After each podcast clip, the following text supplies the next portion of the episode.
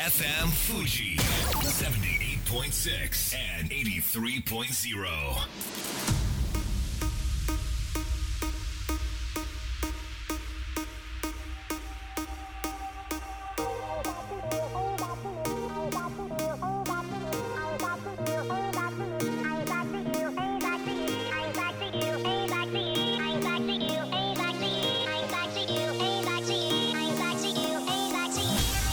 月曜夜のひとときいかがお過ごしでしょうか？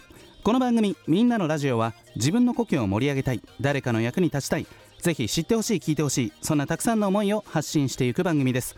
本日で第253回の放送東京代々木のスタジオビビットより生放送でお届けしてまいります。いよいよ8月も終わろうとしています。この夏やり残したことなんだろうなと考えますと花火見てない花火やってないと、えー気づきましてとはいえ時期的に花火大会限られるし自分で花火やるかと言ってもやれる公園限られるなと。でもちゃんと調べてみますと浅草浅草寺から隅田川に一番近い橋吾妻橋。渡りますとアサヒビールの本社ありますよね。有名な金色のオブジェがあってあれ聖火台の炎を表しているそうで新世紀に向かって飛躍するアサヒビールの燃える心を表現しているそうです。その麓に隅田川、えー沿いに隅田公園ってあるんですけどね。ここなんと手持ち花火 OK だそうです。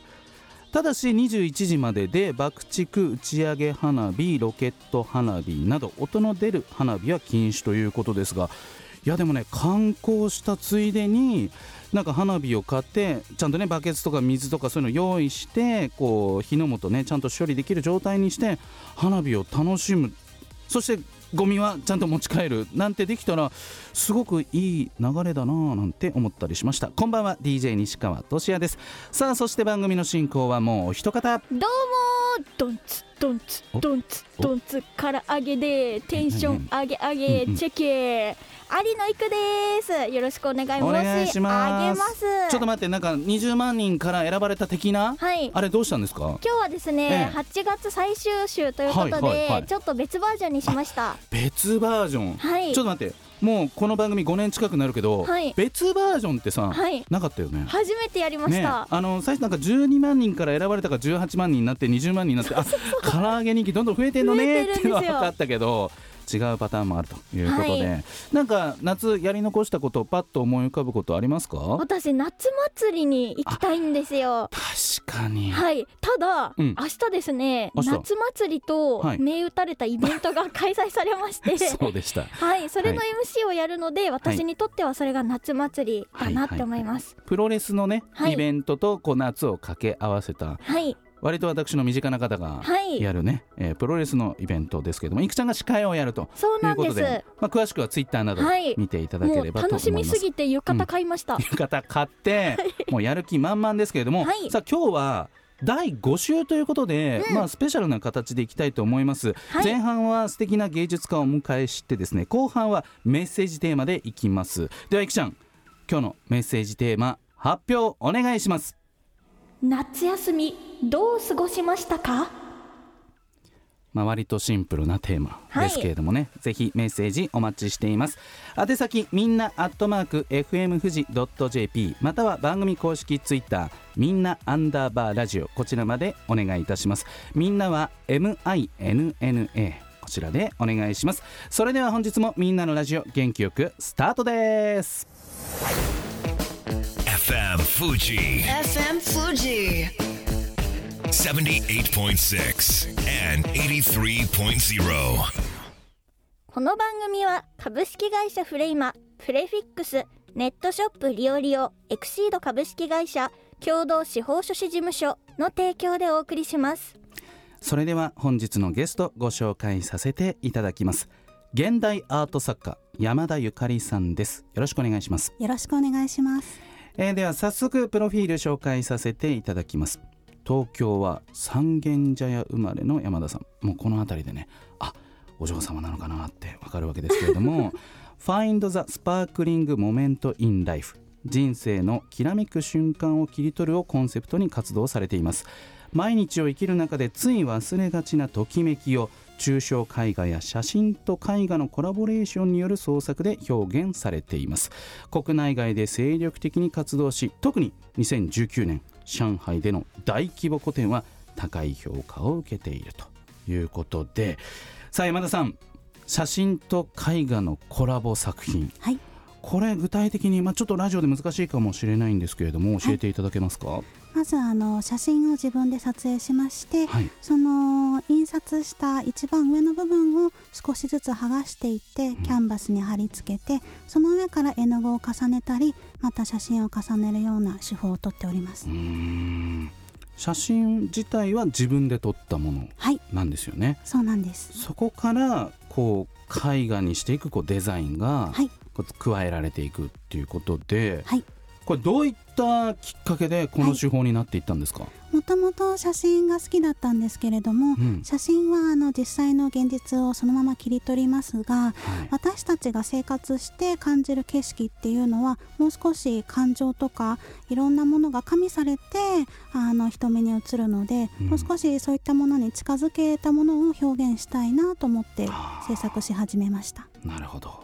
いくちゃん。はい山田ゆかりさんからね、はい。我々この作品の写ったこのポストカードをいただいたんですけれども。本当に素敵ですね。写真からこう上からデザインしてるとこ忘れるぐらい、うんうん。こうなんかものすごく引き込まれるこの色彩感覚、うん先ほどあの人間の思う感情とかがはいはいろいろ加味されるっておっしゃってたのが分かる。その通りだだなって思いましたそうですよね。詳しくはあの山田ゆかりさんのこうインスタグラムがはい。ありまして、そこにたくさん作品が展示されて掲載されていますので見ていただければと思うんですけれどもなんと日本酒のラベルのデザインもはい。されてるんですよね。そうなんです、うん、あの先日奥飛騨酒造さんという、はい。今300年続いている酒蔵さんとコラボレーションする機会をいただきまして、うんうん。これはまあ奥飛騨って言ったらね観光地だしこう昔ながらのね場所でもあるしなんかこう古の空気が伝わる感じでお願いとかなんかこう なんかこう相手のオーダーってあったんですか？あの基本的にはお任せいただきまして、お任せ？はい、へえで山田さん自身はどんなことを意識して今回のラベルを作ったんですか、私はあのせっかく美味しい日本酒なので、うん。あのよりいろんな方にお手に取っていただければということであの少し女性にももっと日本酒を楽しんでいただければということをコンセプトに可愛らしい雰囲気であのご提案させていただきました。どういくちゃんラベルって重要？めっちゃ重要です。そこが可愛かったりあなんか素敵って思ったらはい手に取りますか？手に取ります。ああそこを狙ったと。いうことなんですね。そしてアパレルブランドともコラボされていますけれどもこれはどんなファッションの作品を作ったんですか？こちらはですね T シャツ2種類とパーカー1種類合計3つをコラボレーションさせていただきましてあのそのうち1つはあの限定書き下ろし作品でその T シャツでしか見れない作品っていうのを書かせていただきました。あの実は山田さんねはい。美大じゃなくてはい。一般大学のご出身なんですよ。へえ。それまではね こう芸術家を志そうっていう感じではなかったってことですよね。全くなかったので、うん、写真は好きで趣味としてやっていたけれども、はい。まあ、きっかけがあってこの道に入って まあとはいえこう食べてくっていうことがすごいやっぱなんか大変な感じがするんですけれども、ね。うん。絵にしても音楽にしても芸術ってすごくうん。なんか自分の何か表現をお金に変えていくって、これどうやって自分の絵に値段をつけていくんですか、私の場合はもう周りの方にご相談させていただいて、うん。値段は決めております。あー高いかな安いかなとかなんかこうああの人がいくらなのに私がとかなんかそういういろんなことを 考えたりするんですかね。そうですね、うん。まあでも客観的に評価してくださる美術界の方にお任せするのが一番だと思います。なる。ほどなるほど。へえ2019年、はい。上海で大規模個展をやってはい。評価されたと。いうことでこれ中国人の反応良かったんですね。そうなんです、うん。私はあの上海の一番古い、えー民営でできた美術館丸々一棟全部で、あの個展をさせていただいたんですけれども。なんかあのホームページはい。拝見させていただきますと、しっかり中国語でも いろいろとご案内が書かれていましてはい。やはり世界を意識している、はい。うん、中国はねやっぱ大きな市場ですもんうね。ん。彼らのその中国の方の絵画とかって現代アートって結構優れてるんですか？今あのとっても注目されている分野なので、へー。い。ろんなアーティストさんがあの進出している分野ではあります。そうなんですね、まあ、それにしてもいくちゃんはい。山田ゆかりさんのこの醸し出す空気はい。なんか感じますよねなんかほわほわ。ほわほわ。はい。ほわほわほわっとした、はい。い、い意味でですよ。もう山田ゆかりさんと書いてほわほわと読む。なるほど。それぐらいあのゆるい幸せ平和な空気を出してくれてますけども山田さんは普段どんな感情で絵を描いてらっしゃるんですか？はい私はあのポジティブな気持ちで作品を描くことをコンセプトにしてまして、へもともとテーマが、うん。あの人生のきらめく瞬間を切り取るということなので、はい。一般的にやっぱりあのアート作品を制作する方ってちょっとネガティブな怒りとか、うんうんうん。あの悲しみとか、うん。そういったものをベースに作られる方がいらっしゃいますけれども、はい。私の場合はあのお家に帰ってきて作品を見た時に少しでもほっとしてもらえるようなあときめきってやっぱりあの身近なところにいっぱいあるよねって感じていただけるようにあの作品を作ろうと思ってますのではい。なるほど。その作品が楽しめる機会があります。告知ぜひお願いいたします。はい、えー来月9月22日から29日までの1週間銀座の創営ギャラリーさんで個展を開催させていただきます、はい。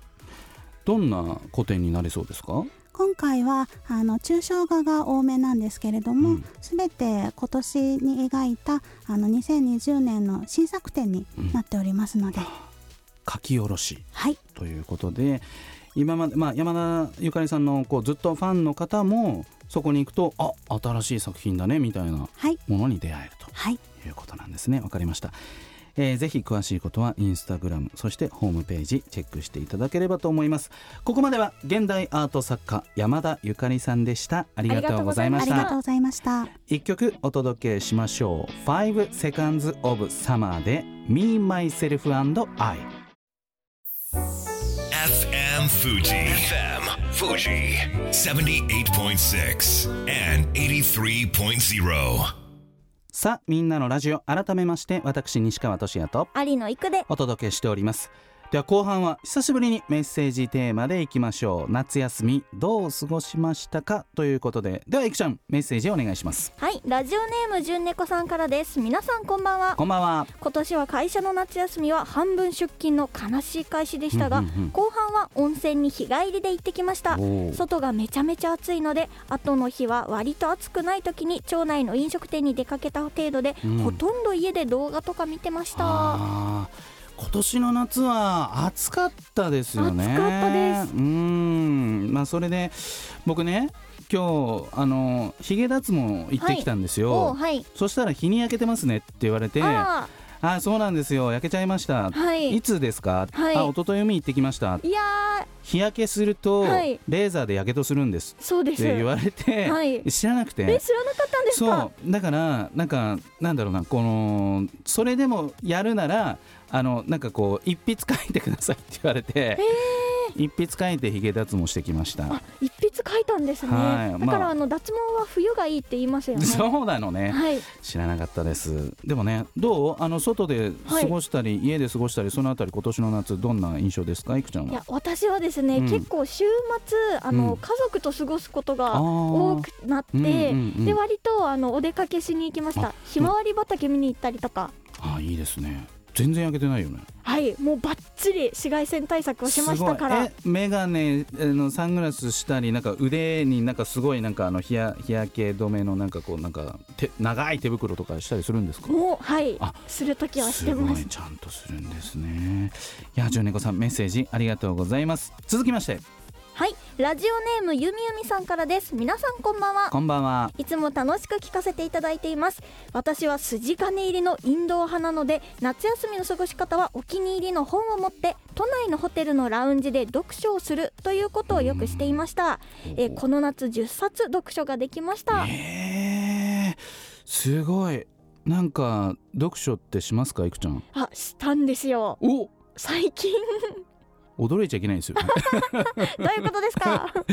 どんな本を？えっと、うん。発想のスイッチ？っ発ていう本。はいちょっとタイトル違ったら申し訳ないんですけど、なんかアイデアを出すポイントみたいなのが書かれた本で、めちゃくちゃ面白かったです。あそうなんだ、はい。えなんか一冊どれぐらいの日数で読んじゃうもんなんですか？あーいや私はめっちゃゆっくり読むので1ヶ月くらいかけてうん。ちょびちょび読んでました、いやなんかラジオの DJ やっといて何言ってんだって感じなんですけど、はい。やっぱ読書されてる方のはい。言葉遣いとか、はい。言葉の選択肢ってはい。すごい幅が広くて素敵だなって思うこと多々あるんではい。読まなきゃなって思ってるんですけど、はい。なんか自分の仕事結構今後手後手になってて仕事できない人ってこういうこと言うんですよね。なんかダメだなって今言いながらはい。思いました、あでもあと「ワンピース読みました。あワンピースね、はい。なんか今映画もねそう。かなり盛り上がってるみたい映画も見ました。映画見ちゃった？あーそっかー。もうね早く見ないとなっていう感じですけれども。はい、ありがとうございます。続きましてラジオネームドテライケンケンさんからです。おうん。こんにちは。いつも楽しく聞かせていただいております、私自営業の物書きをしているもので あの方ですね。夏休みとは程遠くなっております。うんうんうん。ただ周囲の友人がお盆に帰省すると口を揃えて言うもので私もそのイベントコンプリートしたいと1日だけ帰省してみました。あ両親と食卓を囲んだだけですが同じく物書きの父親と口喧嘩になったり、うん。母の手作りシューマイが劇的に美味しかったりとなかなか楽しめる帰省でした。同時に親のしやシワや白髪が増えてきたことにも目が向き何の用がなくても親とは会っておいた方がいいなとも思ったり少しだけ気持ちを入れ替えるこのことのできた一日だけの夏休みでしたいや帰省ってねその子供の立場からすると電車賃が高いとかうん。今帰ると混んでるだろうなとかこういろいろこう面倒くさいことってあると思うんですけど私もね2歳児子育てしてますと、はい。やっぱ子供可愛いわけですよ本当に。うん。なんか命投げ出せるなぐらい思ってますけど、やっぱ帰ってきてくれると親絶対嬉しいですよね、そうだからあのー、面倒くさくてもね帰ったらそれはその親にとってこう何よりのご褒美になるななんて思ったりしますけどね。今年の夏は結構家族と過ごす時間が多かったって、そうですうん。ねやっぱりあの実家私兄弟3人兄弟で弟2人いるんですけど、はい。みんなこう実家を出て行ってしまったので、はい。やっぱちょっと親もね寂しくなっちゃってるかなと思って。でねあのー男性は実家に寄りつかないってよく言うんですよね。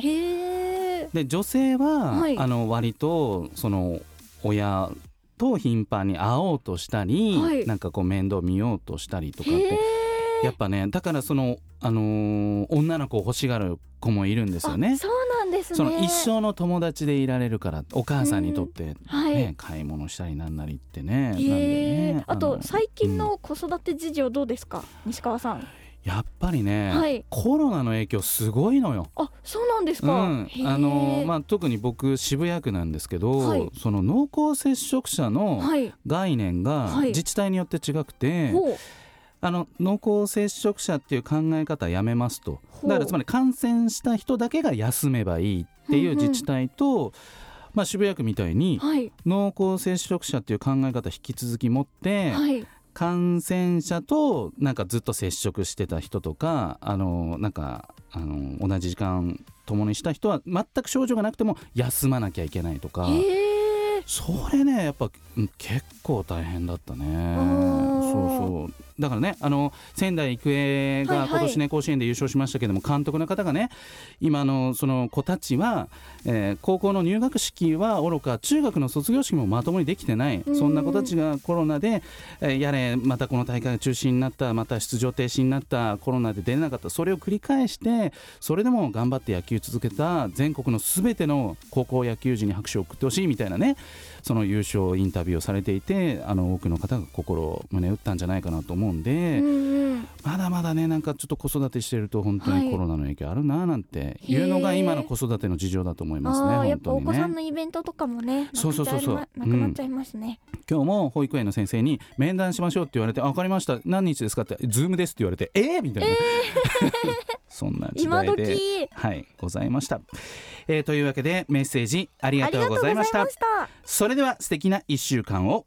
また来週この番組は有限会社東音楽器足立センター柴田ホーム会計事務所バランスとグロースコンサルティング株式会社ドテライド以上の提供でお送りしました。